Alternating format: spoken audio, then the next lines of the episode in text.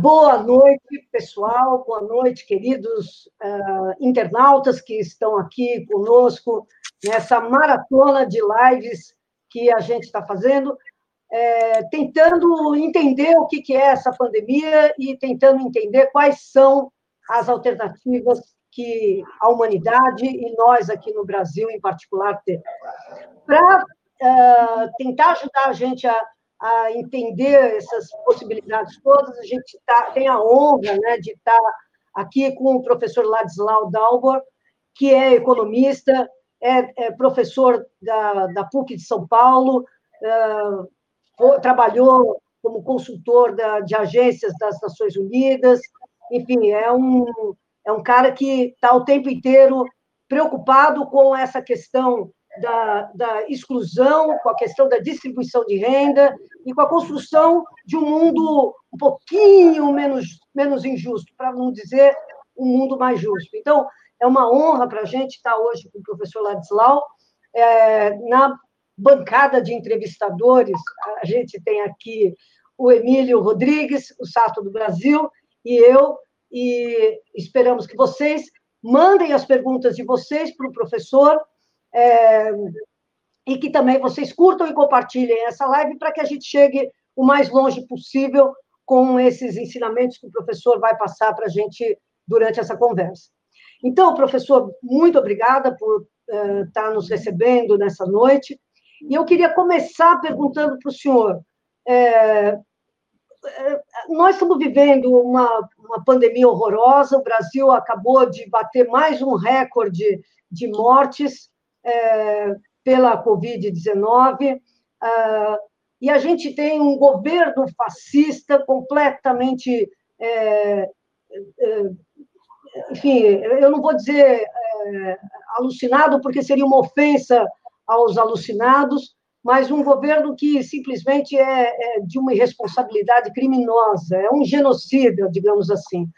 É, então, ao mesmo tempo, os Estados Unidos têm outro cara completamente responsável lá, e os Estados Unidos batendo recordes também de letalidade da Covid-19, e a gente sabe, e já saíram várias matérias sobre isso, tanto lá como aqui, mostrando que as vítimas, é, as vítimas fatais dessa doença numa proporção gigantesca, é, são exatamente as pessoas pobres, as pessoas mais vulneráveis, as pessoas moradoras das periferias, os pretos, os indígenas, enfim, é essa situação que a gente tem da, da, da pandemia. Eu queria perguntar para o senhor, nós estamos levando um choque como humanidade com isso tudo que está acontecendo, e eu queria perguntar para o senhor, o senhor acha que com, com esse choque a gente vai acordar para a necessidade de construir um mundo um pouco mais solidário, ou a gente vai mergulhar na barbárie é, do cada um por si e, e, e, a rede privada de hospitais por todos, por todos os que podem pagar. Olha, eu estou com a impressão que a Laura não está gostando desse governo, viu? Eu estou em dúvida. Eu tenho uma intuição, sabe?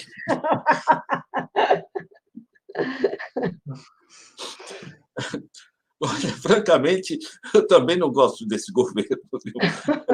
Isso é, isso é uma palhaçada de um nível, rapaz.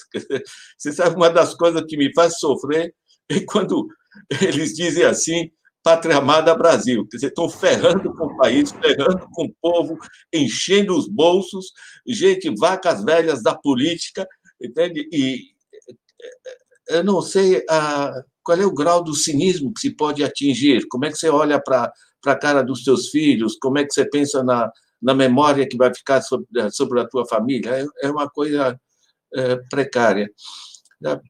É, eu tenho é, desse lado dos valores, que isso é importante, né? A gente pensa o, o que, que vale a pena na vida, né?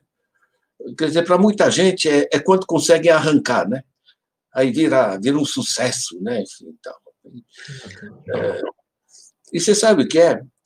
As pessoas que, que ficam realmente é, para o mundo, certo? É, são as pessoas que contribuíram, que é diferente. Eu vejo um, um, um Louis Pasteur, por exemplo, né? Hoje, hoje os, as pessoas nem conhecem, né?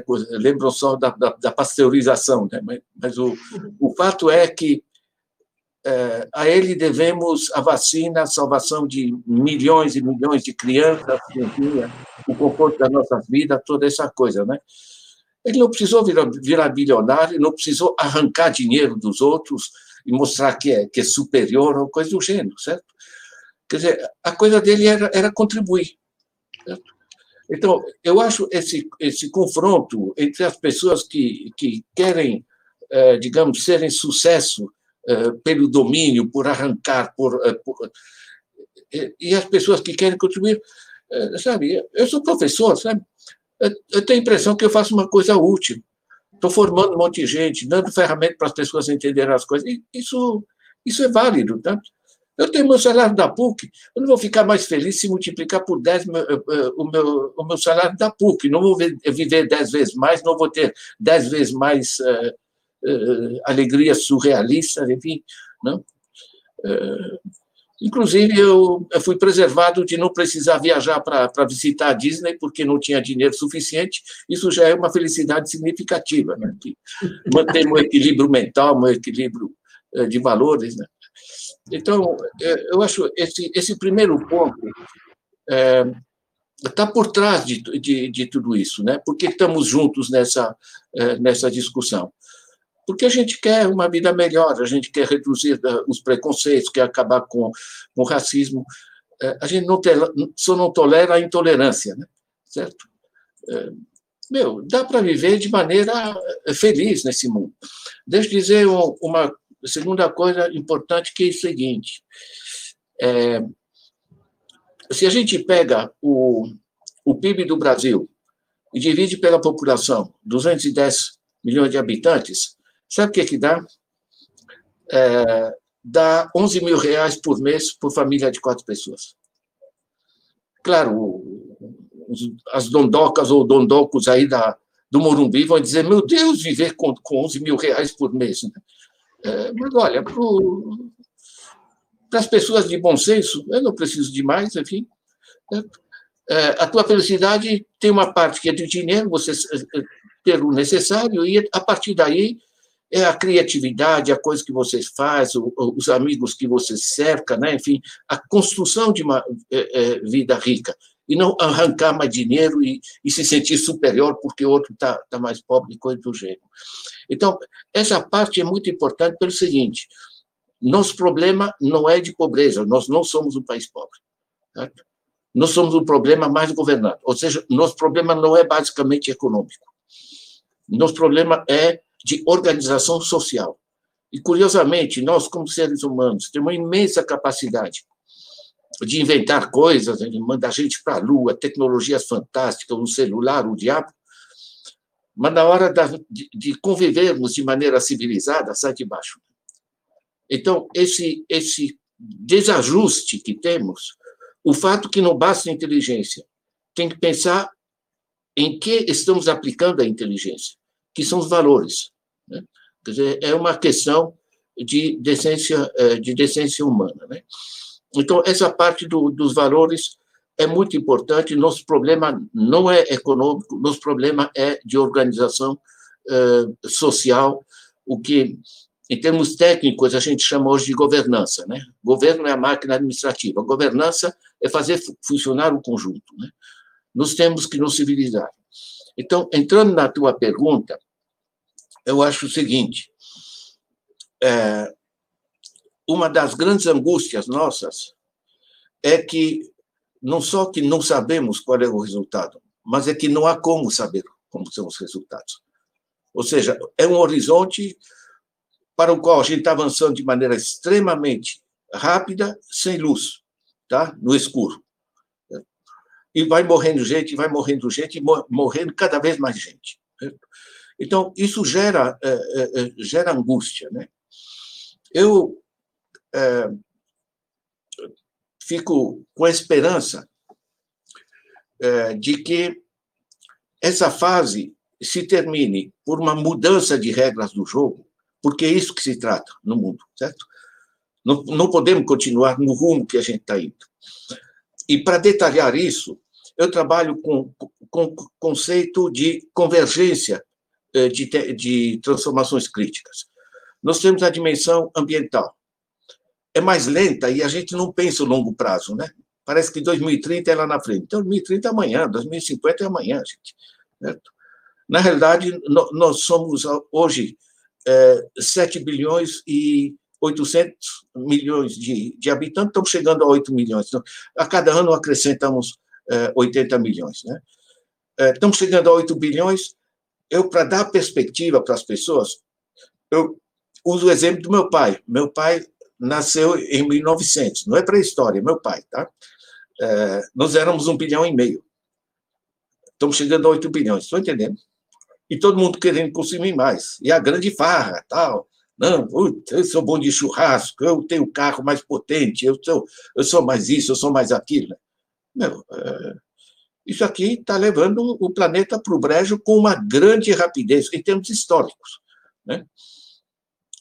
Quem não está defendendo o meio ambiente hoje está ferrando a própria vida dele, se ele for jovem, se não está ferrando os filhos dele e, os filhos seguintes. Isso é uma catástrofe ambiental. Nós temos outra catástrofe, que é a desigualdade. Com o sistema eh, que nós temos de concentração de renda através de sistemas financeiros, a gente permite uma, um acúmulo no topo da pirâmide dos mais ricos que a gente não conhece na história da humanidade. Isso é interessante, né? Eu uso o exemplo que a Susan George me passou e que é óbvio, porque as pessoas não têm, não têm que visualizar as coisas de certa maneira. Imagine que um cara é um bilionário, tem um bilhãozinho só, coitado, nós temos um monte de bilionários. Né? Ele tem um bilhãozinho só. Se ele aplica esse dinheiro, não precisa produzir nada, só aplicar, né? Computador, né? Porque produzir coisas dá trabalho. Mas ele faz essa aplicação financeira moderada, ganhando 5% ao ano, tá? Aplicação segura. Quanto é que ele está ganhando? Ele está ganhando 137 mil reais por dia. No dia seguinte, um bilhão, 5% sobre um bilhão mais 130. Estão entendendo? é que em finanças a gente chama de, de é, é, da bola de neve. É, né? É, snowball effect, efeito bola de neve. Né?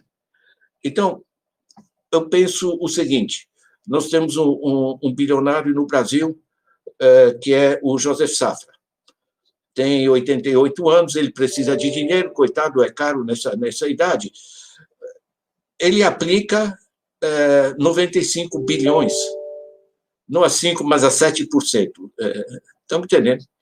É, em quantos milênios vai ter que viver é, para chegar, é, para utilizar esse dinheiro? Quer dizer, para que, que ele quer todo esse negócio? Mas, na realidade, o, o, o mais é, preocupante para nós é, é que isso gera bilionários, não é, não é 1%, a estatística básica é o seguinte: 1% tem mais do que os é, 99% seguintes. Tá? Agora, o 0,01% é lá no topo mesmo, né? é que realmente é, a coisa é, é, é precária. Né? Esse tipo de concentração de patrimônio nós não conhecíamos. Essa gente gera um sistema de desigualdade, uma extração através do sistema financeiro. A gente conhece a exploração do cara que paga salários maus, tal, enfim, ou atrasa salário, está explorando seus trabalhadores.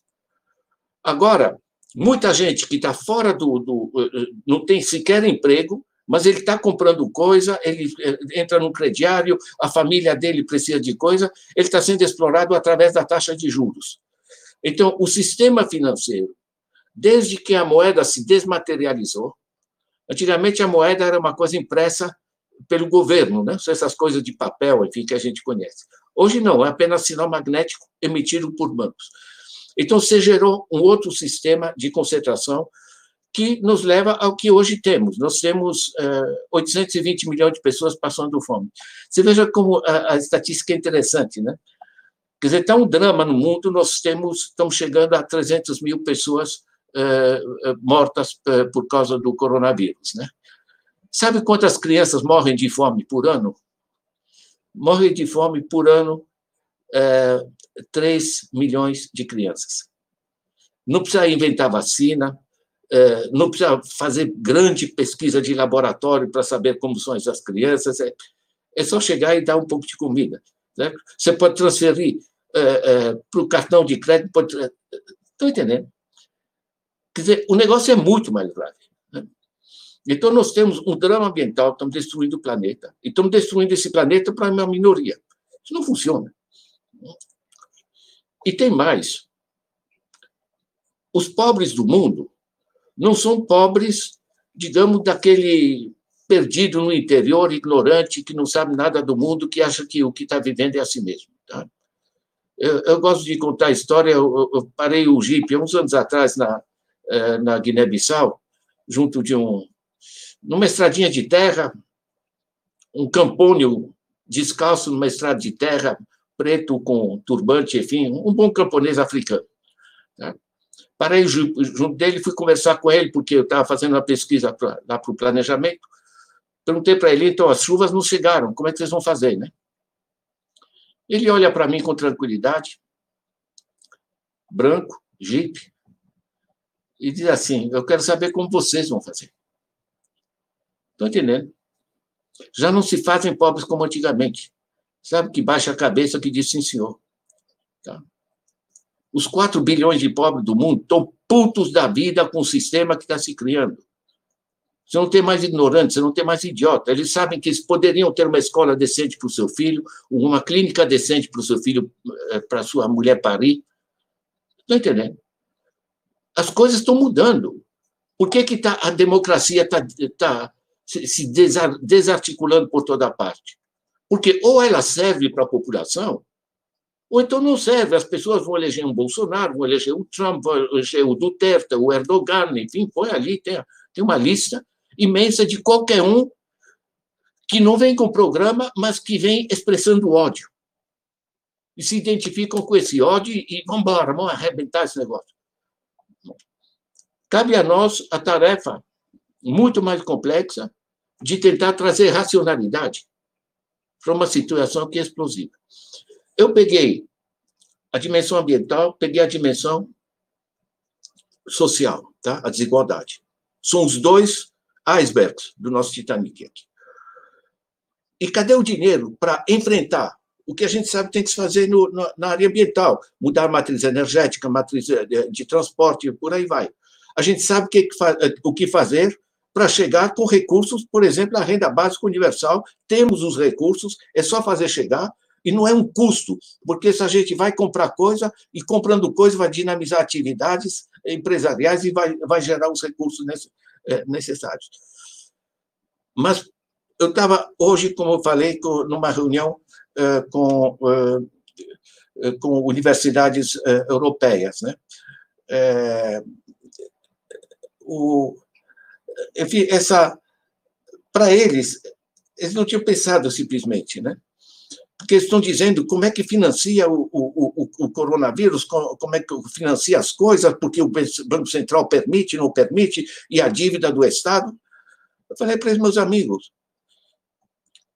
em, em paraísos fiscais tem mais dinheiro do que o produto interno bruto de toda a Europa. E a gente fica pensando: será que o Banco Central autoriza, não autoriza? De que a gente está falando? Então, nós temos um terceiro eixo crítico que é o caos financeiro. Amazon não paga imposto, Apple não paga imposto, Microsoft não paga imposto. Tudo isso aí, os grandes grupos globais que dominam o planeta na economia hoje, quando um país vai querer cobrar imposto, ele diz: desculpe, eu pertenço a outro país, né? porque a sede dele está num paraíso fiscal, ou está na Irlanda, né? no caso da Apple, coisa do gênero. A Apple, para vocês terem ideia, dois anos atrás, eh, pagou sobre os seus lucros 0,05%. Né? Aqui o professor lá paga 27,5% sobre o seu salário.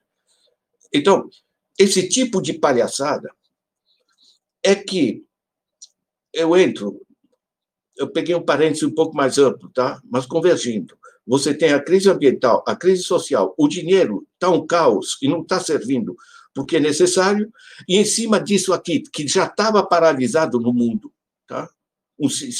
uma situação caótica, cai em cima o coronavírus. Né? Paralisa tudo. E sabe o que é? Muita gente está começando a pensar. De repente, esse negócio não está dando certo. Né? Ou seja, esse choque de realismo que está permitindo intervenções direto, recentes, de prêmios Nobel como Joseph Stiglitz, você tem trabalhos do Danny Roddick, Paul Krugman, uh, uh, Kate Kravitz, gente de tudo, a própria uh, reunião hoje que eu tive com a universidade de primeira linha no mundo, certo? Não, sem palestra, viu, gente? É gente trazendo o que, o que dói, certo? E e, e, o que se vê é, pela frente. A humanidade está tá à procura de rumos. Né? Então, eu acho que essa pergunta básica que você, que você coloca, o amanhã é o seguinte: nós não temos a mínima ideia, agora, nós temos sim, se espraiando com muita rapidez, gente dizendo esse tal de neoliberalismo está uma catástrofe, isso acabou, isso antes do coronavírus já tá, já estava se generalizando. E nós temos que é, construir é, novos caminhos, né? E os novos caminhos é outra é, outro domínio, domínio interessante. Nós temos que reduzir a desigualdade, nós temos que parar de destruir o planeta, nós temos que controlar os recursos financeiros para que sirvam para o que é necessário para a humanidade, e nós temos que gerar sistemas não de cada país dizer eu sou o maior, eu sou o melhor, coisa do gênero, mas o que a gente tem chamado é, de é, sistemas em que você mantém a soberania, mas é uma soberania colaborativa, porque você tem diferenças culturais entre os países, você tem que manter isso. Mas você vai, gera sistemas planetários colaborativos que permitam a gente enfrentar junto, porque é pela primeira vez a humanidade está frente a quatro grandes desafios e nenhum deles se resolve só com o país sozinho. Certo? De certa maneira, nós estamos condenados a aprender a, eh, a colaborar e a civilizar esse pequeno planeta que não está aguentando os 8 bilhões de gafanhotos que estão se comportando como gafanhotos em campo de trigo, precisamente. Né? Eu estou tentando manter a atitude trágica, viu? mas a partir de um nível de tragédia, eu descambo, sabe? Porque esse, esse ser humano, não sei quem inventou um negócio que chama o ser humano de Homo sapiens, viu? De onde é que eles tiraram sapiens, ainda estou por descobrir.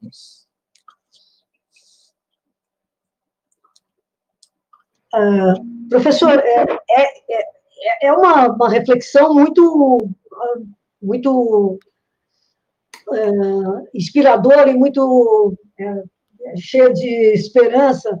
Mas quando, quando a gente vê. Eu, eu vou, vou contar uma historinha para o senhor. Eu estava num, dia de greve geral, e estava numa greve geral aqui no Brasil, e estava estava acompanhando uma manifestação do MTST é, na, na, na, Ponte do Socorro, aqui em São Paulo é, o trânsito parou.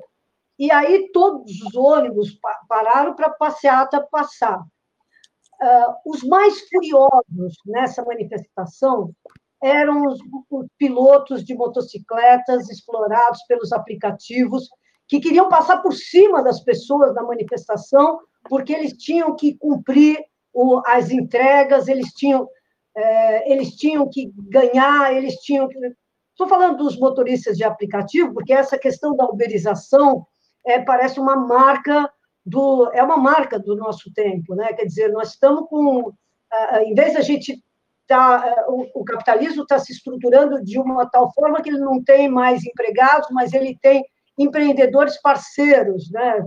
A, a, a Uber, o, o Rap, essas coisas todas que são que, que inventaram essa categoria, que os, os, trabalhadores mais explorados são parceiros. E, e, as pessoas estão acreditando nisso, né? Quer dizer, isso é que é o mais angustiante. É, eu queria perguntar para o senhor é, de, de onde vai vir o motor, porque os intelectuais, eu vejo mesmo os intelectuais é, até, até pessoas que já que eram economistas do Banco Mundial e tal, falando, olha, gente, não é por aí, vamos ter que inventar outro jeito. Mas a, a força motriz das transformações sociais até onde a gente sabe, eram os trabalhadores, e a gente está vendo os trabalhadores é, sem nenhuma, nenhuma iniciativa política nesse, ou, ou é, iniciativa mesmo de, de, no, no, sistema é, político e no sistema econômico. As greves não funcionam. Ah, eu queria que o senhor comentasse de onde vai vir essa. Vai ser uma, uma mudança é, que, os, que os, os luminares vão, vão, vão ditar como vai ser? Ou a classe trabalhadora ainda tem um papel a desempenhar nessa, nessa, nova, nessa nova organização, na hipótese de que ela seja bacana e solidária, que o senhor está falando? Olha, é, as, as mudanças significativas é, vieram de catástrofes, tá? É, eu, eu sou nascido na, durante a Segunda Guerra Mundial, nasci assim onde se podia, meus pais estavam refugiados no, nas montanhas dos Pirineus, no, no, no sul da França tal, e para mim isso é muito presente, né? A Segunda Guerra Mundial, mundial matou 60 milhões de pessoas, né? E o choque era, era tão profundo da Segunda Guerra Mundial que abriu espaço eh, para eh, criar a União Europeia, né? para criar a ONU para criar sistemas eh, de regulação financeira, enfim. Eh, o choque tira a gente dessa letargia, dessa impotência, né, que a gente está dividido por microinteresses, e, e é bem possível que surja justamente da crise a oportunidade eh, da gente da gente mudar o sistema, né? Isso é um problema. O segundo é, é que, reforçando o que você diz é, do, da classe trabalhadora, é que hoje grande parte da exploração, como eu estava dizendo, não se dá através do salário baixo, se dá através da exploração via sistemas financeiros. Né? Então, você atinge todo mundo. Né? É, então, a, a busca de alternativas organizadas têm que passar por uma compreensão de como está estruturada a força de trabalho. Eu queria lembrar dados básicos, tá? Isso é aritmética e isso ajuda. Nós somos 210 milhões de habitantes, 140 eh, milhões deles são adultos, que a gente chama PIA, população em idade ativa. Desses, apenas 105 milhões estão eh, na força de trabalho, tá? Eh, porque muita gente, enfim, aí já há uma subutilização grande. Agora, quando a gente pega esse 105, nós temos 40 é, milhões que estão no setor informal. Setor informal é gente que se vira. Eles têm, em média, segundo o IBGE, uma renda a metade de quem tem um emprego. E nós temos 13 milhões de desempregados. Some 40 milhões e 3 a 53 milhões. Então, nessa nossa força de trabalho de 105 milhões, a metade já está numa situação solta ali no meio. Certo? Quando eu pego é, que a gente pensa que o normal é a gente ter um salário, carteira assinada, trabalhar para uma empresa privada, coisa do gênero. Né? Isso no, no Brasil, antes do, do, da crise agora, 33 milhões de pessoas uma força de trabalho de 105 e 33 milhões apenas tem um emprego normal, digamos, com carteira assinada, com direitos, que vai render para ele, enfim, certa proteção eh, e coisa do gênero. São 33 milhões, gente. É 31%, menos de um terço. Então, na realidade, a gente precisa é, ver esse tipo de é, desajuste estrutural. Para mim, o, o, o elementar é, um, assegurar a renda básica. Tá? A renda básica de cidadania hoje está sendo discutida eh, de maneira generalizada. A gente sempre pensa no Suplicy quando eh, pensa na renda básica. Eh, você veja que interessante, com os novos tempos, com o coronavírus, eu recebo o editorial do Financial Times. Financial Times, tá, gente? Tá? O editorial escreve a renda básica generalizada e é, a taxação de fortunas está na mesa de discussão. Isso é o Financial Times. Tá? A Espanha está já, é, já organizando uma renda básica. Como eu disse, não é um custo, nós temos dinheiro para isso. É, mas alguém vai ter que pagar um pouco e, e vão ter que buscar um dinheirinho nos paraísos fiscais, coisas do gênero, certo? De toda forma, assegurar a renda básica, porque algumas coisas não, não podem faltar a ninguém. Uma mãe não pode ficar sem poder comprar o medicamento da filha e coisa do gênero, certo? Então, com isso, você assegura uma base de paz social que te permita organizar a sociedade. Uma batalha em torno disso é perfeitamente viável, tá? E tecnicamente é perfeitamente viável. Agora, um segundo eixo fundamental é a redução da jornada. Nós não precisamos ter um monte de gente subutilizada, certo? E gente, outros, que estão com a vida estrepada porque estão se matando de trabalhar. Né? Isso não tem sentido. Bom, nós já temos experiência na Europa, eh, gente que está trabalhando com 28 horas semanais, gente que está trabalhando com 35 horas semanais, gente que fazendo o, o, o fim de semana de três dias, enfim, é perfeitamente viável, porque com as tecnologias e a produtividade atual, a gente não precisa ter, ter tanta coisa. Então, matar, matar de trabalho, enfim, o, o, uma minoria, e o resto ficar desesperado porque não tem acesso à renda, e a gente ficar obrigando eles a se cadastrar, você tem que mostrar que você é pobre. Né? Meu, isso aqui é, é, é desumano, é humilhante, é besta. E é muito pouco eficiente. Porque se você generaliza a renda básica para todo mundo, certo? Você vai dizer, ah, mas tem muita gente que vai receber, por exemplo, um terço da população do Brasil não precisaria. Não faz mal, você manda para todos os adultos do país, tá? E quando chega, todos os caras que não merecem renda básica, tá? que, deve, que deveria, você manda para eles, agora toda essa gente, eles fazem declaração de imposto de renda. Né? Como eles receberam isso, você desconta os, os reais que eles receberam renda básica, fica como um empréstimo de 12 meses sem juros, certo? E você faz a posteriori esse direcionamento para quem efetivamente precisa. Não, não tem problemas técnicos. Isso é simples de fazer. A redução da jornada, você cria a redução da jornada, você sabe o que é? A pessoa dizer, ah, mas vai baixar a produtividade. Isso é uma idiotice. As pessoas vão ter mais tempo com a família, sabe o que vai acontecer? Eles vão comprar livros, vão, vão encontrar uma série de coisas, vai dinamizar atividades culturais, atividades esportivas. Né? Você vai evoluir para sistemas mais sofisticados de atividades. Você não vai perder atividades. Né?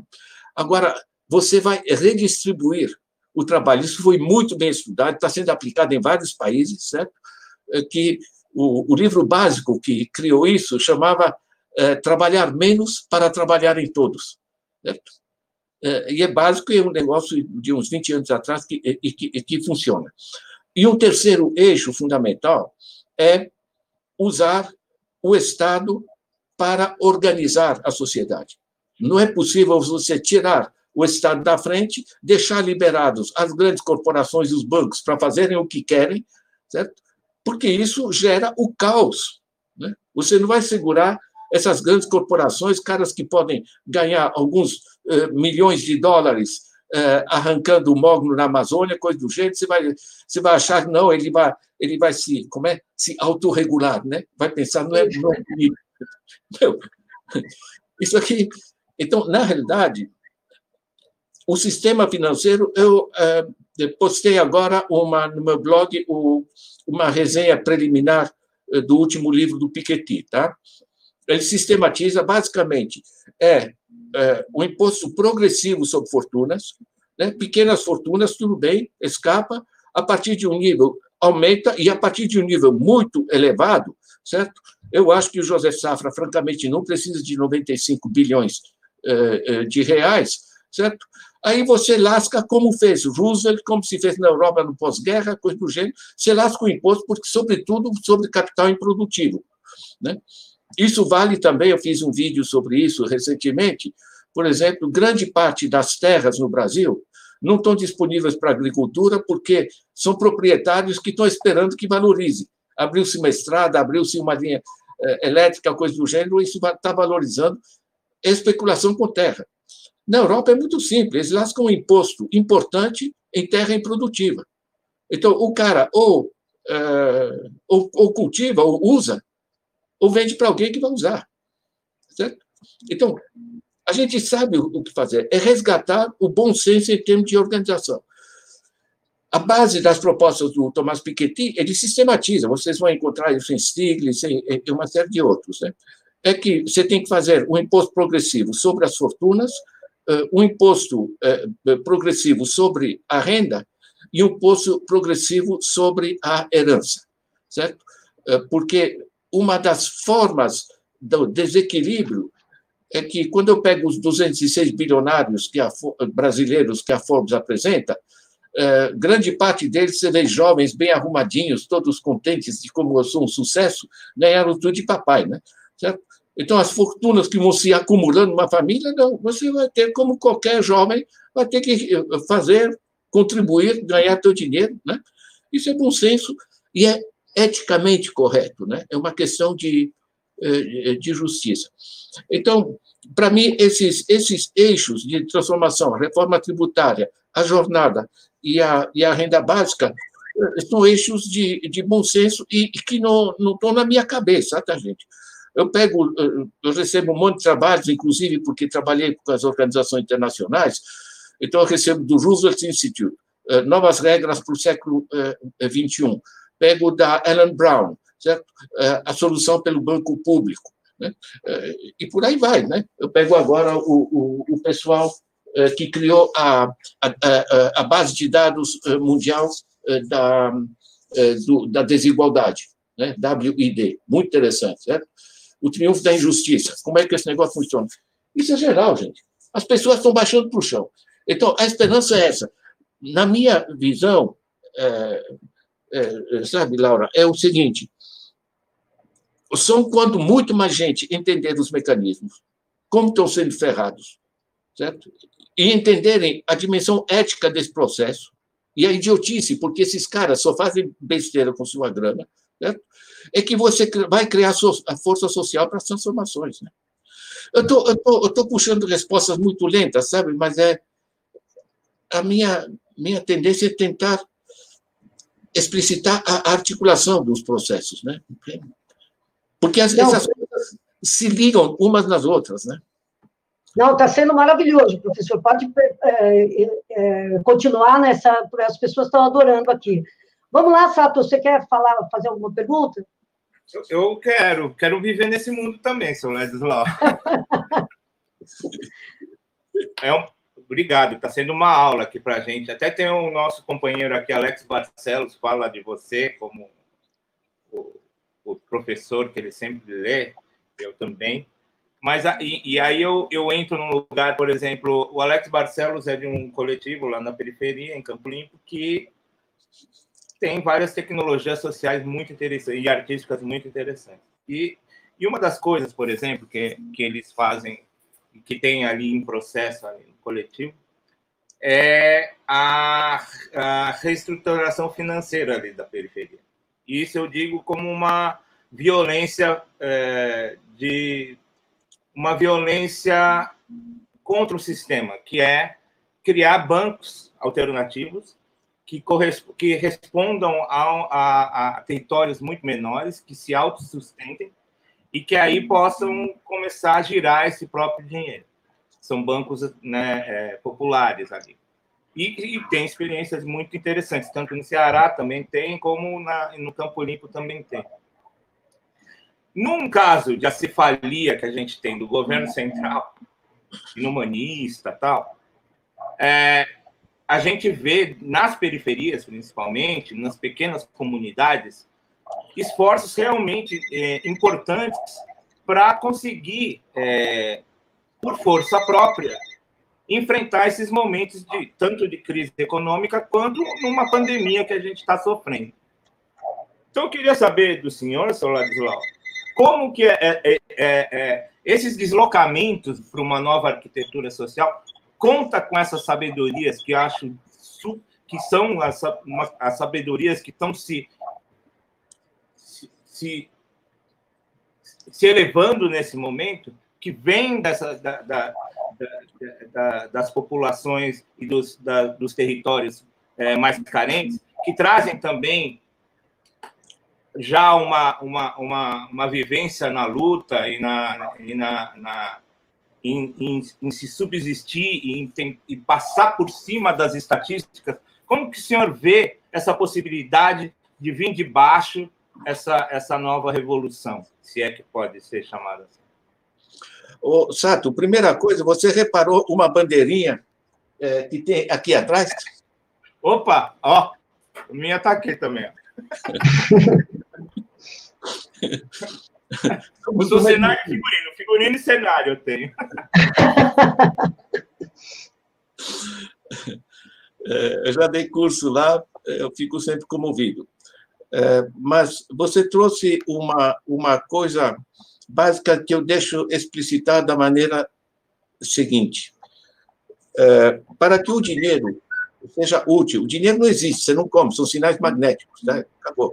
O dinheiro de papel, que alguns ainda usam, representa apenas 3% da liquidez no planeta. Né?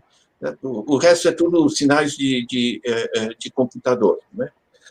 Então, veja bem, é, o Banco Mundial analisou o Brasil 2003 a 2013 isso é muito interessante, porque em 2013 começam as grandes manifestações, todo o negócio, depois tem a eleição, já disseram pode eh, a Dilma pode levar, mas não vai governar, não governou mesmo, enfim. 2013 é o ano de deslocamento, né? E a partir daí temos essa essa essa outra pandemia que está se gerando. Né?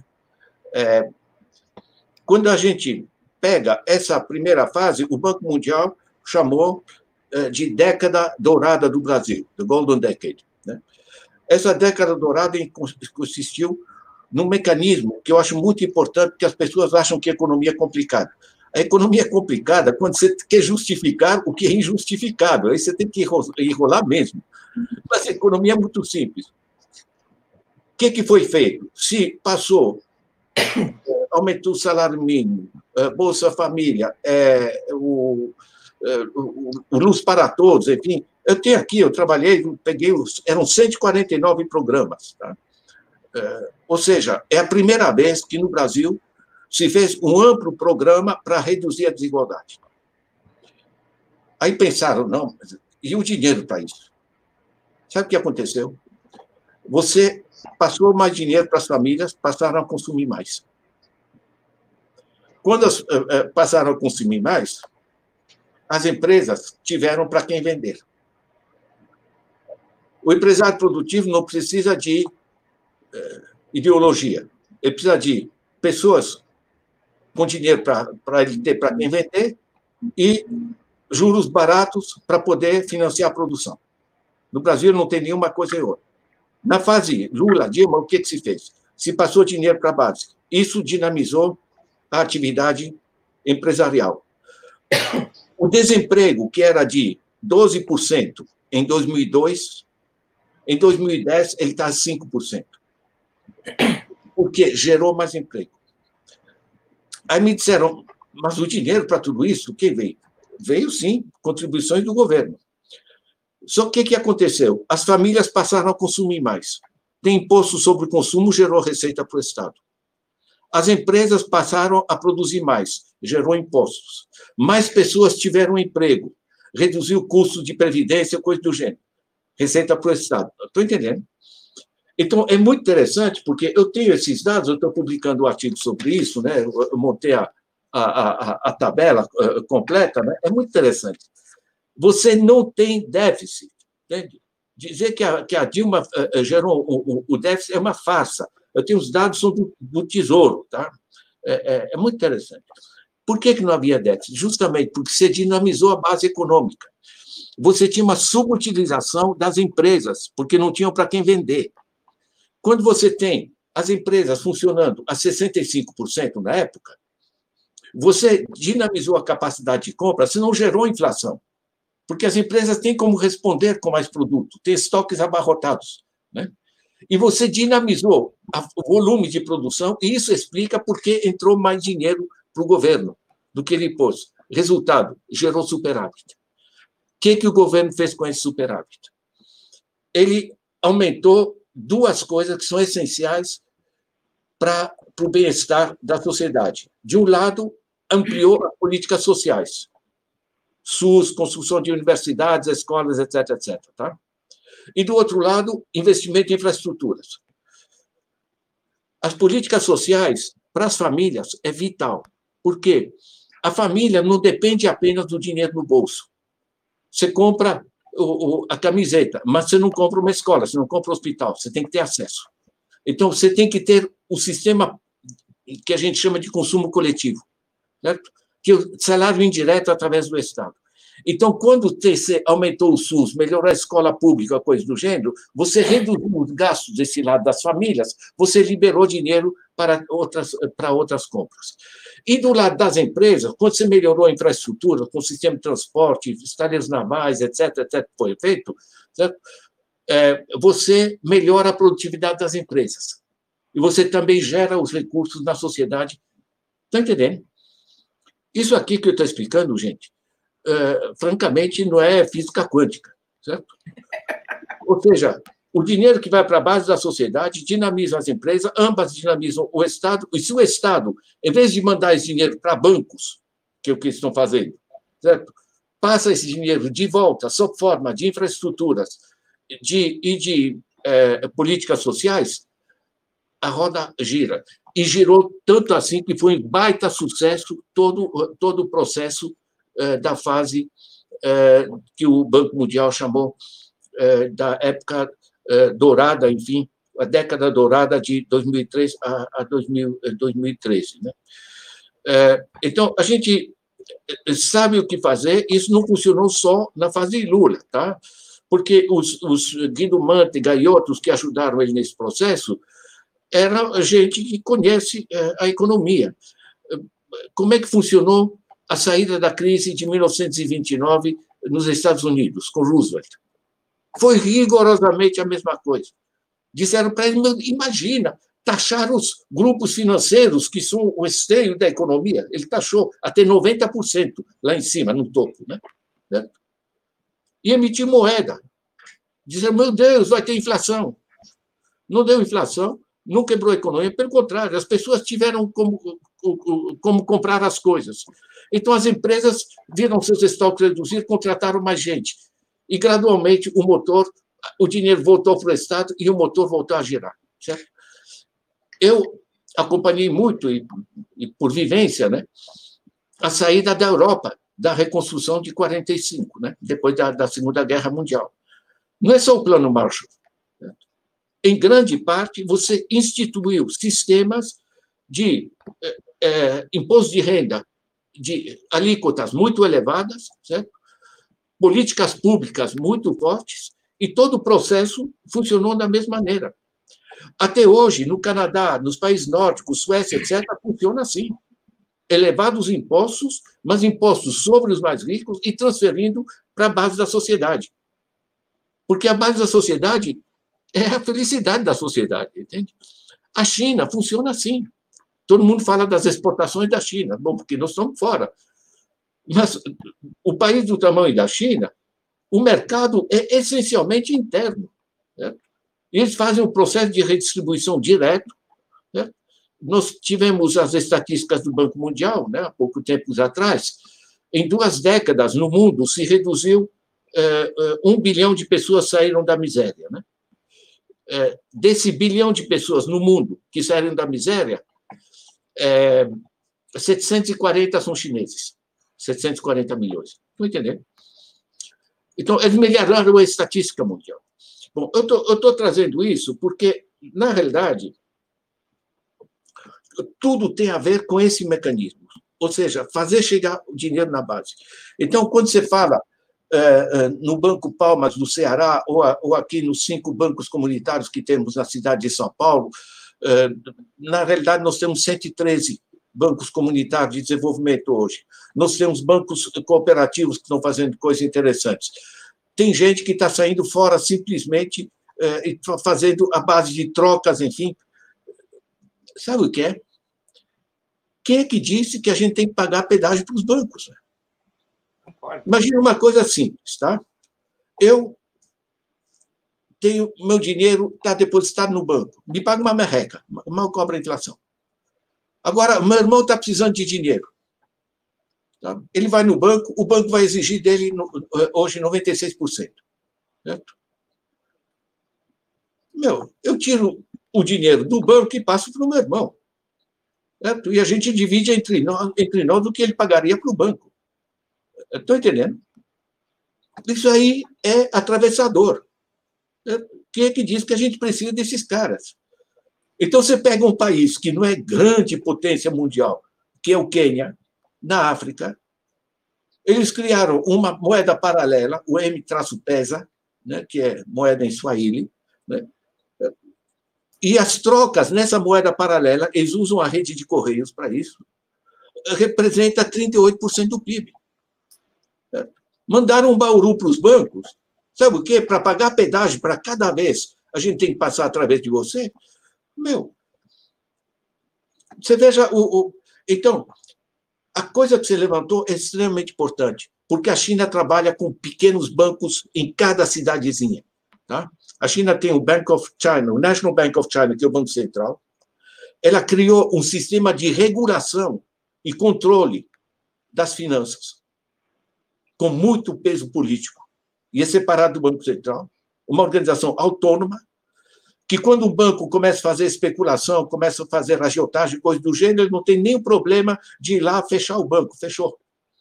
Certo? E, eventualmente, o pessoal vai em cana. É, você vai para a Alemanha. O alemão não põe dinheiro em banco, as suas poupanças. Cada cidadezinha tem uma caixa de poupança, chama Sparkasse. Né? Sabe o que é?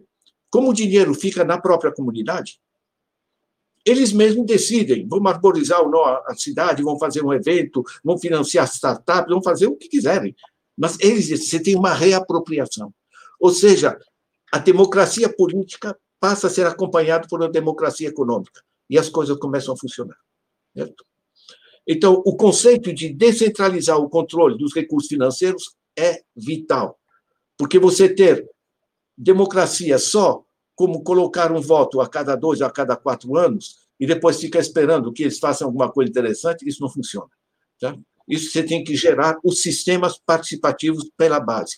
Então, eu, eu tive uma reunião, como estamos fazendo uh, hoje, com uh, o, a rede de bancos comunitários de desenvolvimento do Brasil, são, são 113 hoje, né? Eu tenho vários livros meus que me pagaram em, em palmas, que é a moeda lá do, do conjunto Palmeiras, lá do, de Fortaleza. Né? Meu, eu estou com, tô com várias moedas, estou no mercado de câmbio, né? né com palmo. Estão entendendo o processo? É resgatar o controle dos processos econômicos. Eu acho muito importante uma reunião como essa que a gente faz. Tá? Como vocês viram, hoje, hoje é a quarta reunião que eu, que eu faço. Sabe o que é? É que não é que eu estou na moda de repente, coisa assim. Mas as pessoas estão querendo entender. Os hispânicos têm uma expressão muito boa. Eles dizem assim: que passa? O que está acontecendo? Certo? Então, a gente tem que aproveitar isso para generalizar esse, esses, eh, esses conhecimentos. Porque quando muito mais gente começar a entender é, como é o bicho e como ele funciona, aí o bicho vai ter que se, é, se comportar, digamos assim. Né? Mas obrigado pela pergunta, Sato. Obrigado pela resposta, imagina. Emílio, você quer mandar a sua pergunta, por favor? Não piadista. Eu queria, eu queria perguntar para o professor sobre a questão da, da importância, nesse momento de crise econômica, depois da pandemia nós vamos ter uma recessão mundial, todos os indicadores apontam isso, da economia solidária e da proposta do Papa do encontro da economia de Francisco, porque eu acho que a partir dessa, desse encontro, que vai ser em novembro, ele pode ajudar, isso que o senhor está falando, falando, da gente ter uma outra saída para o planeta que preserve o meio ambiente e que dê uma nova forma de organização da economia. Olha, tem o eixo central nisso, é, que é a descentralização. Por que, que funciona a China? Por que, que funciona a Suécia? Por que, que funciona a Alemanha? Por que, que funciona o Canadá? Por que, que funcionava os Estados Unidos? Porque tinha políticas locais. É, veja uma coisa: na China, o governo central é muito pequeno. Beijing. O governo mesmo está em cada cidade. E cada cidade cuida de si. Eu vou usar um fato para ilustrar. Tá? Você sabe que a China tem uma desgraça que a base de energia deles é carvão, né? que é uma desgraça em termos uh, de, do clima. Então, eles estão saindo do carvão, estão indo para o, o sistema solar e eólico. Então, precisa produzir muitas placas de células fotovoltaicas para a captação de produção de energia solar. Eles poderiam fazer uma grande fábrica estatal de produção de placas de energia solar. Não foi a opção deles. Eles fizeram, sim, uma grande indústria uma grande fábrica pesada de produção de máquinas e equipamentos para produção de eh, eh, placas de eh, fotovoltaicas. Estão entendendo o sistema? Ou seja, o grande investimento, as máquinas, a tecnologia, etc., é financiado e bem financiado pelo, pelo governo. A partir daí, você tem acesso barato a equipamento de produção. Então, qualquer empresa privada, em qualquer canto, certo? ela não tem nenhum problema certo? de ir lá e, enfim, pega um crédito barato ali, que o crédito é controlado, certo? compra essas máquinas, vai produzir placas do tamanho ou, ou, em quantidade, segundo a cidade onde está, segundo as diferentes regionais, e por aí vai. Então, você tem os, o ganho da orientação política coerente com a extrema flexibilidade e agilidade de adaptação a situações diferenciadas locais. Você não tem peso da máquina. Estão entendendo? Então, a, a, a parte da, da governança nesse processo envolve, a meu ver, em grande parte, a descentralização, que é a repropriação. Sabe o que é? Voltando para a pergunta da Laura, né? quem serão os atores? É, eu, como convivi muito na Europa, viajo um bocado, é, como as pessoas se urbanizaram, no Brasil ainda é pouco sentido, porque é de urbanização recente. A gente mal conhece os vizinhos. Urbanização mais antiga, as pessoas se sentem, então, na comunidade, como os, quando se criaram as grandes fábricas, os trabalhadores se sentiram irmãos ali, vão fazer greve, vão combater, vão. Está me entendendo? Quer dizer, é outro tipo de comunidade, não baseada na, no lugar que você trabalha, na profissão, mas baseada no território ao qual você pertence. E quando você vê é, tantos filmes, estudos sobre sociedades mais tradicionais, urbanizadas há mais tempo, é impressionante como você vai na França, você tem tal região produz tal vinho, né? tal região produz tal queijo. É, na Alemanha, você você tem a, a, cerveja de Munique, tem não sei o quê. Você Está entendendo? Você passa a ter uma base descentralizada de organização. Isso é uma dimensão, uma dimensão tá? da transformação. A segunda dimensão é que, nós, voltando ao problema inicial, nós temos problemas que são globais e não temos governo global. O dinheiro circula no mundo, gente. É um sinal magnético, chama High Frequency Trading. Roda na velocidade da luz no planeta. Ninguém controla esse dinheiro, porque não há governo mundial, não há Banco Central Mundial. Você tem 193 bancos centrais espalhados pelo mundo, cada um tentando sobreviver como pode. Meu. Então, na realidade, nós estamos enfrentando esse desajuste básico de um mundo fracionado em nações, quando a economia dos grandes grupos, né, pega o chamado GAFAM, né, os grandes grupos americanos, o grande grupo chinês, o BAT, BAT, né, enfim, é, todos esses grandes grupos trabalham no, no, nível, no nível planetário. No nível planetário só não tem governo. Eles não dão bola, entende? usam paraísos fiscais como base, certo? Ninguém pode controlar o que fazem. Eh, eh, eles colocam, trocam o ministro da, da Fazenda, se o cara está enchendo o saco, de repente está querendo saber das coisas, e, enfim, você gerou esse desajuste. Eu coloquei no meu blog é, um, uma entrevista, uma, um debate de 40 minutos, estava o ministro da Fazenda da França, estava um, um, um, dirigente da OCDE, enfim, gente de top de linha mundial, discutindo como a gente enfrenta a zona financeira planetária. Então, algumas formas de regulação no global vão ter que funcionar. Tá? Então, a arquitetura que eu vejo pela frente, tá? nós vamos ter que ter formas eh, de regulação global, algum início, coisa que a ONU não está desempenhando, nem o Fundo Monetário, nem, nem o OMC, nenhum desses, certo? Você tem. É um pequeno planeta, né?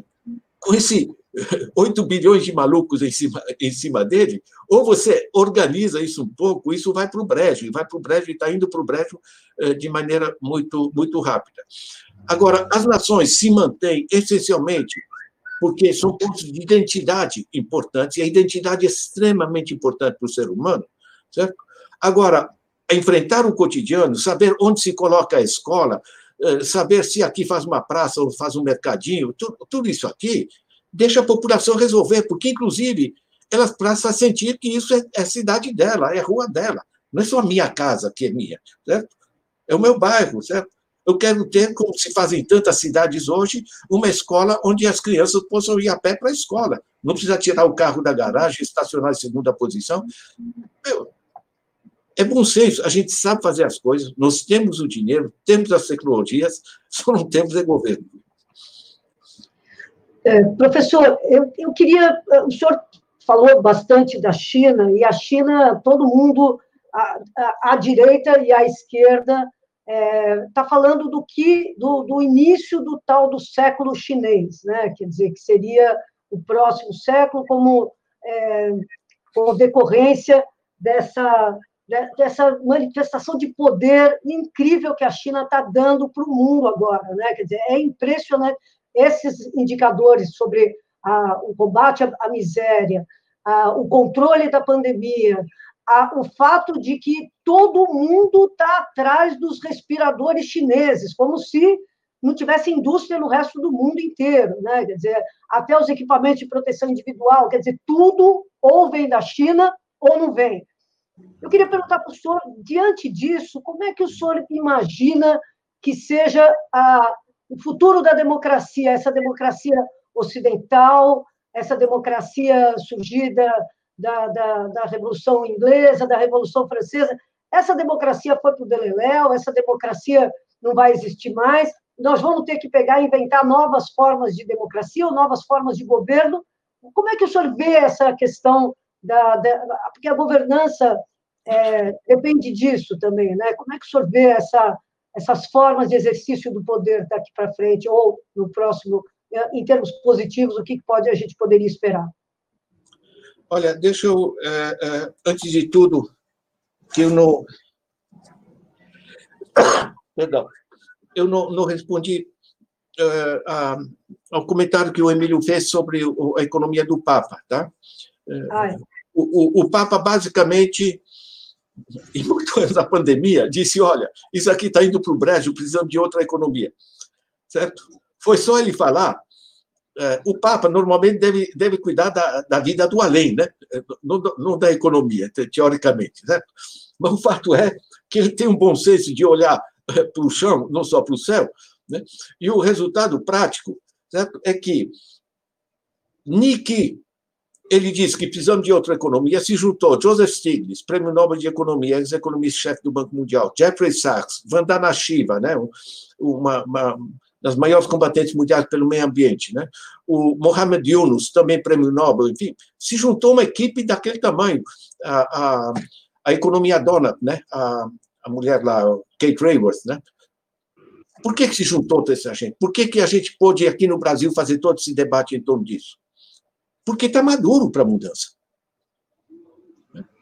Quando Joseph Stiglitz escreve, tá? alto e bom som, com, com, com repercussão dele, que os 40 anos de neoliberalismo foram um fracasso rotundo, isso, isso impacta, certo? Então, na realidade, está se pensando em outra economia, e eu acho que, porque os, os diversos eixos de solução que apresentei aqui, eu não tiro da cabeça, eu estou trazendo, digamos, tudo que está sendo discutido internacionalmente, certo? É, e, e, basicamente se trata disso, né? Um sistema redução das desigualdades, parar de destruir o planeta, democratizar, né? e, obviamente, se trata de inverter os caminhos. Agora, relativamente ao a pergunta da, da o comentário da Laura, né?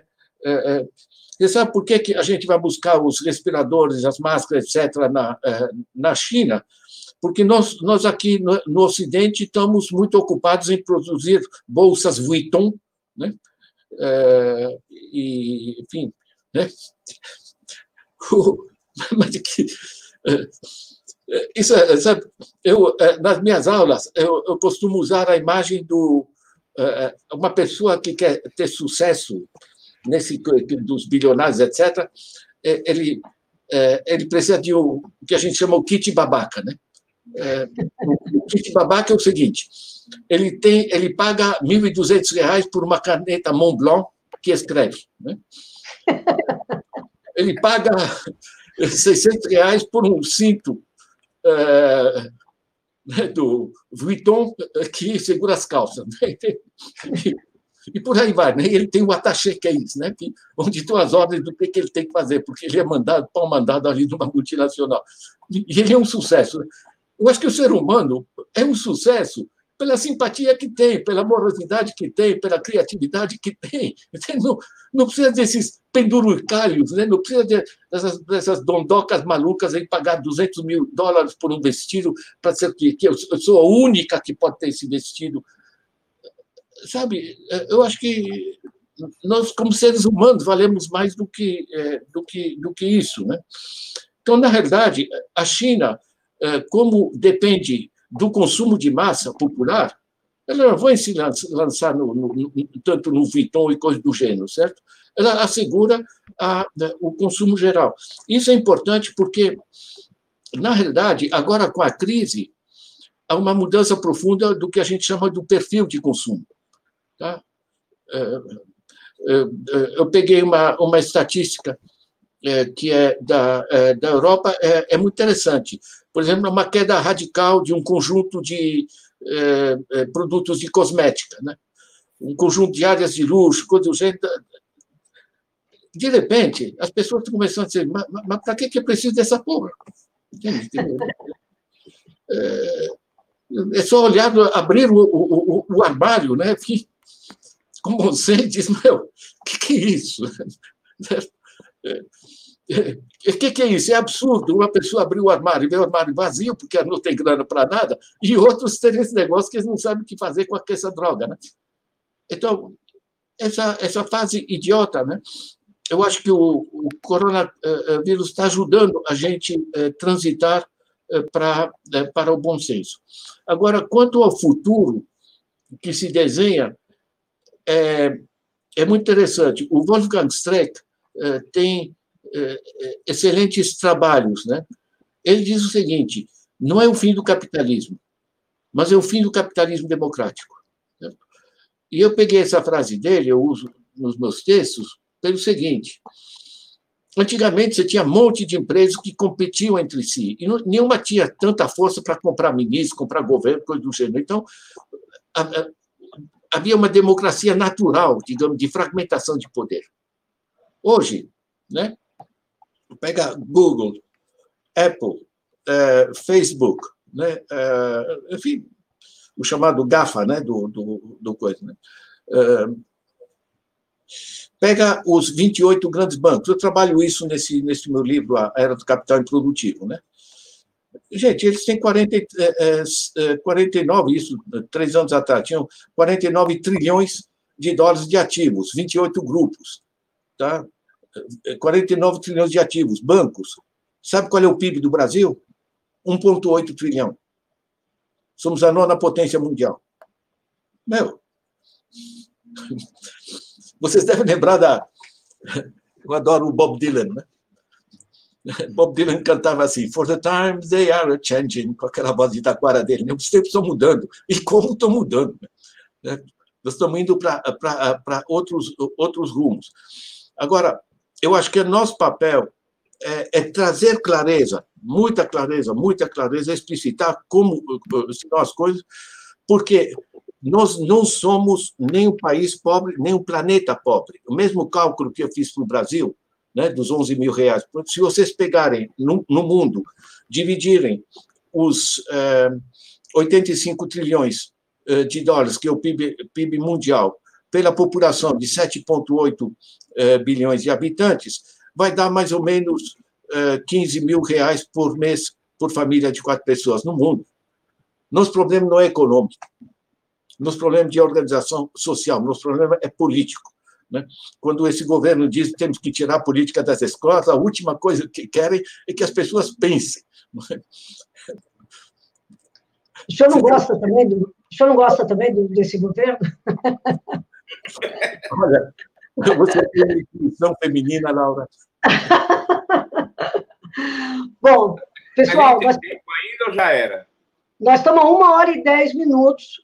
É, eu, eu, eu, se, se tiver uma questão aí, ainda e o professor tiver à disposição ainda, a gente vai mais uma pergunta. Vamos nessa? Pode tá ser, cansado? professor? Vamos lá.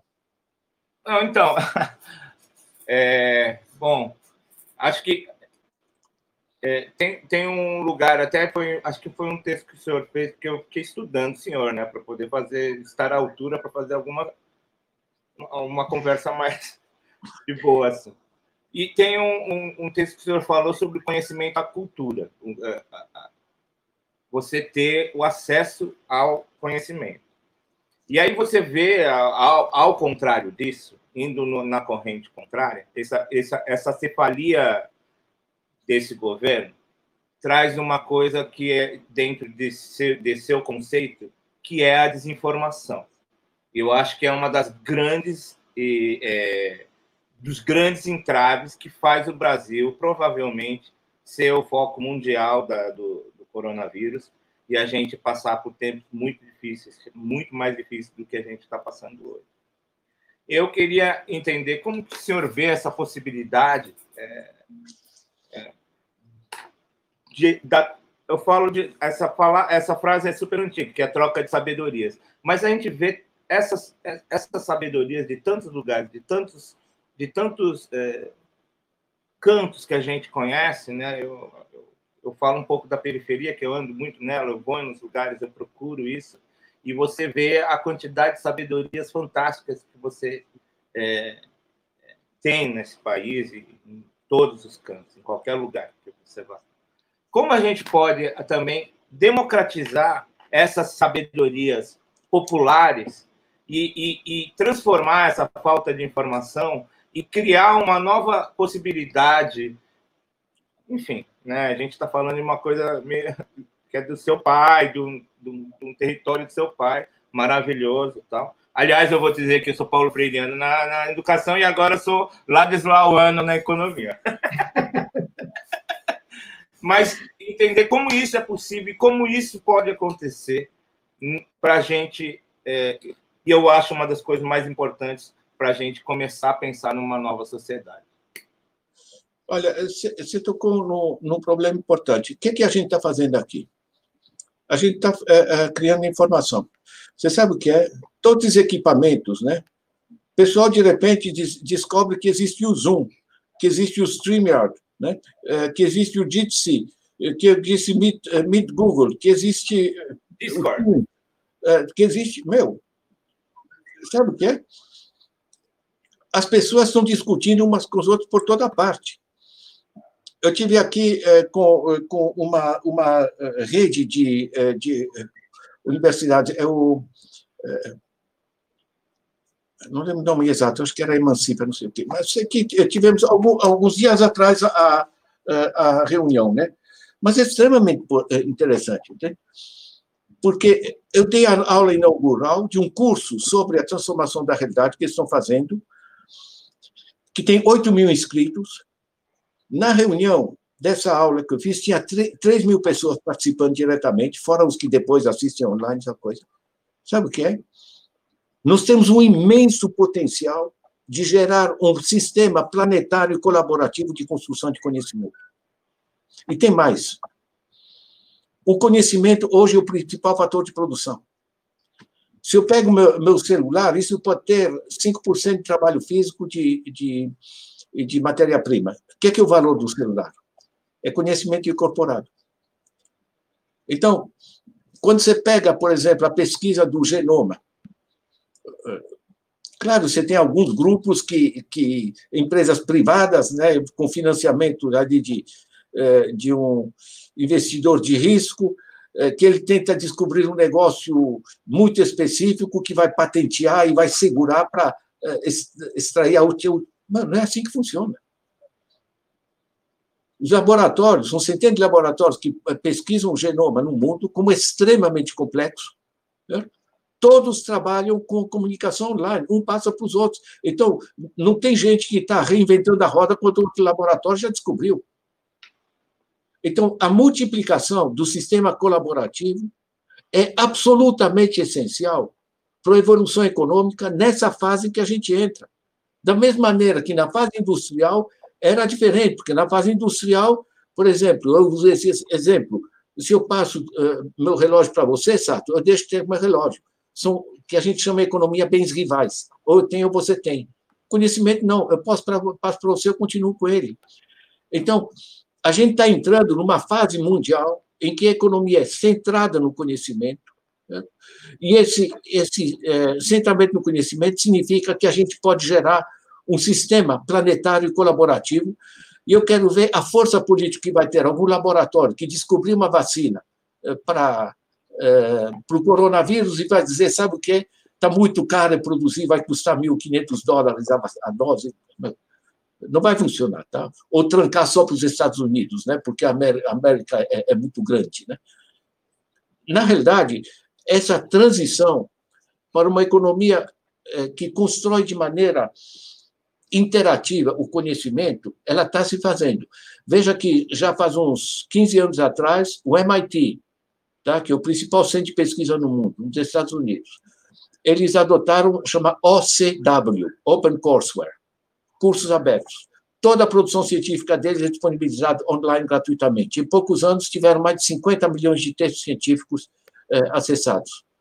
É, eu, muito modestamente, eu tenho meu blog, está tudo online gratuitamente há um monte de tempo, né? antes do MIT ainda. Né?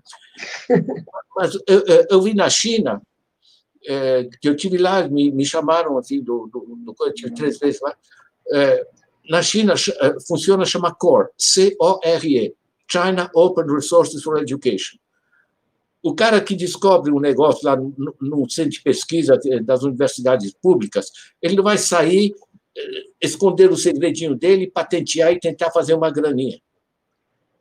Ele recebe um bônus da universidade, um prêmio e visibilidade, certo?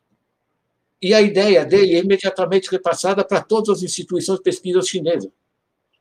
Estão me entendendo? É todo mundo trabalhando para a construção da coisa. Isso aqui é imbatível. É imbatível. Então, a economia do conhecimento é um, um novo eixo. Provavelmente essa semana, ou então na próxima, vai ser lançado online meu livro chamado O Capitalismo se Desloca. Tá? Se vocês entram no meu blog, ele está. Nós fizemos um pré-lançamento agora, dia 1 né? só tem um prefácio e um pequeno texto, é, mas ele vai estar disponível, enfim, a, a, o SESC, que está publicando, eles me disseram que estaria disponível é, a partir de meados de maio. Né? Estamos chegando lá. E eu pego exatamente esse problema. Eu não trabalho, é, é, sabe, com o conceito de indústria 4.0. Tá? Acho que a transformação é muito mais profunda que isso. Né? Nós estamos entrando na economia do conhecimento. Para mim, é tão profunda a transformação que a gente está é, tá nela, é, como a transformação que foi sair da fase agrária para a fase industrial. Agora vamos sair da fase industrial agrária para a fase do conhecimento. Não vai desaparecer a indústria, não vai desaparecer uh, o, o a agricultura. Mas para onde vai a mão de obra? Vai para outras áreas. Né? Isso, isso se transforma. Não vai ser mais, como já não é mais, a indústria que manda. Né? A General Motors não apita nada, a Toyota não apita nada. Quem apita são os sistemas financeiros os, e os que controlam o conhecimento, as plataformas. Né? Gente, vamos cuidar da vida? Como é que vocês não têm vida noturna? Professor, professor, olha, eu queria agradecer imensamente, foi maravilhoso, mas a gente não vai poder ir beber agora, então a gente vai continuar até meia-noite. Não, é mentira. Professor, Olha, queria, queria o agradecer. O Sato me escreveu aqui. As entrevistas giram em torno de 50 minutos. Professor, muito obrigada. Queria agradecer em nome de todos os internautas que nos acompanharam aqui. Queria agradecer ao Sato, ao Emílio, ao senhor. E, olha, vamos todo mundo ler os, os textos do professor, é, do professor Dalbor, porque, de fato, tem muita coisa ali. Eu tinha acabado de baixar aqui a, o, o texto que está na internet, está disponível na internet. Cadê, cadê, cadê? Esse, peraí, Ai, meu Deus do céu. Ah, aqui, está disponível na, na, internet a Era do Capital Improdutivo, é, é só baixar e ler. Então, é, o professor... Oh, oh, Laura, Laura, eu queria sugerir, é, muita gente está fazendo, pelo Brasil afora, pegando a versão em vídeos do, da Era do Capital Improdutivo e é, do, do Pão Nosso Cada Dia, né? E está fazendo cursos entre amigos, online, cada um na sua casa, entende? Programando e, fazem discussão. Programam, olha, tal, tal, tal dia, tal hora, tá na, na, terça, na quarta, na sexta, a gente faz a tal hora, é, a gente vê o vídeo e discute, tá? E discute online. É, na realidade, olha, é, para mim foi uma, emocionante. Um grupo de favelas do Rio, eu aqui na, no, no, no no meu computador, vendo uma salinha de algum lugar do Rio de Janeiro, de gente que eu não conheço, e a gente discutindo como funciona o processo, porque eles quiseram ter uma aula online. Então, na realidade, abrem-se imensas oportunidades. Tá? O que tem, o, que, o, o, meu blog, como é tudo online e tem muitos vídeos, coisas do gênero, digamos, ele casa exatamente como se eu tivesse previsto a, a pandemia. Tá vendo?